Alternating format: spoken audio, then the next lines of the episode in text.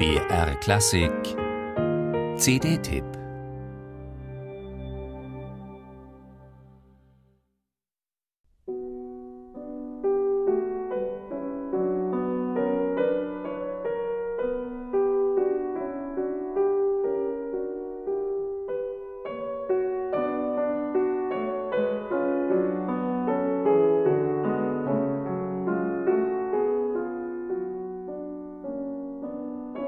kontrapunktisch fein gewirkt, dieses weich fließende Stimmengeflecht in H-Moll, introvertiert und ausdrucksintensiv zugleich. Sich aussingende, dabei aller Erdenschwere entschwebende Melancholie. Es ist nicht wahr, was in so manchem Klaviermusikführer gern angedeutet wird, dass die Tastenkunst des Domenico Scarlatti sich nahezu ausschließlich in geistreich artifiziellen Spielereien ergehe, in der glitzernden Virtuosität schneller Läufe und Trillerketten, dass es sich in Sprungakrobatik, Tonwiederholungen und Arpeggio-Girlanden erschöpfe. Aber selbst wo solch delikate Hexenkünste fantasievollster Erfindung den musikalischen Satz bestimmen oder unbeschwerte Lebensfreude sich artikuliert.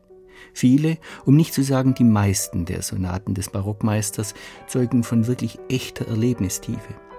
Nicht immer glückt es ja aus den insgesamt 555 überlieferten Sonaten Scarlattis ein ausbalanciertes Programm zusammenzustellen. Der kanadischen Ausnahmepianistin Angela Hewitt aber ist solches bei ihrer neuen CD gelungen. Und mit ihrem wunderbaren Spiel dringt sie vor bis in die entlegensten Seelenräume der Stücke.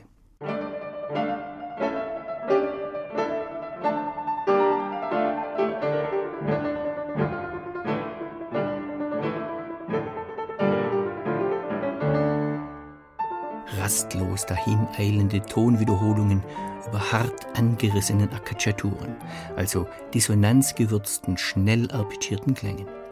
Vor welche pianistischen Aufgaben Angela Hewitt sich auch gestellt sieht, auf bestechende Weise belegt sie einmal mehr, dass Domenico Scarlattis fürs Cembalo komponierte Sonaten, dass die ganze Bandbreite ihrer motivischen und harmonischen Subtilitäten erst erschlossen werden können, wenn man auf einem modernen Flügel musiziert.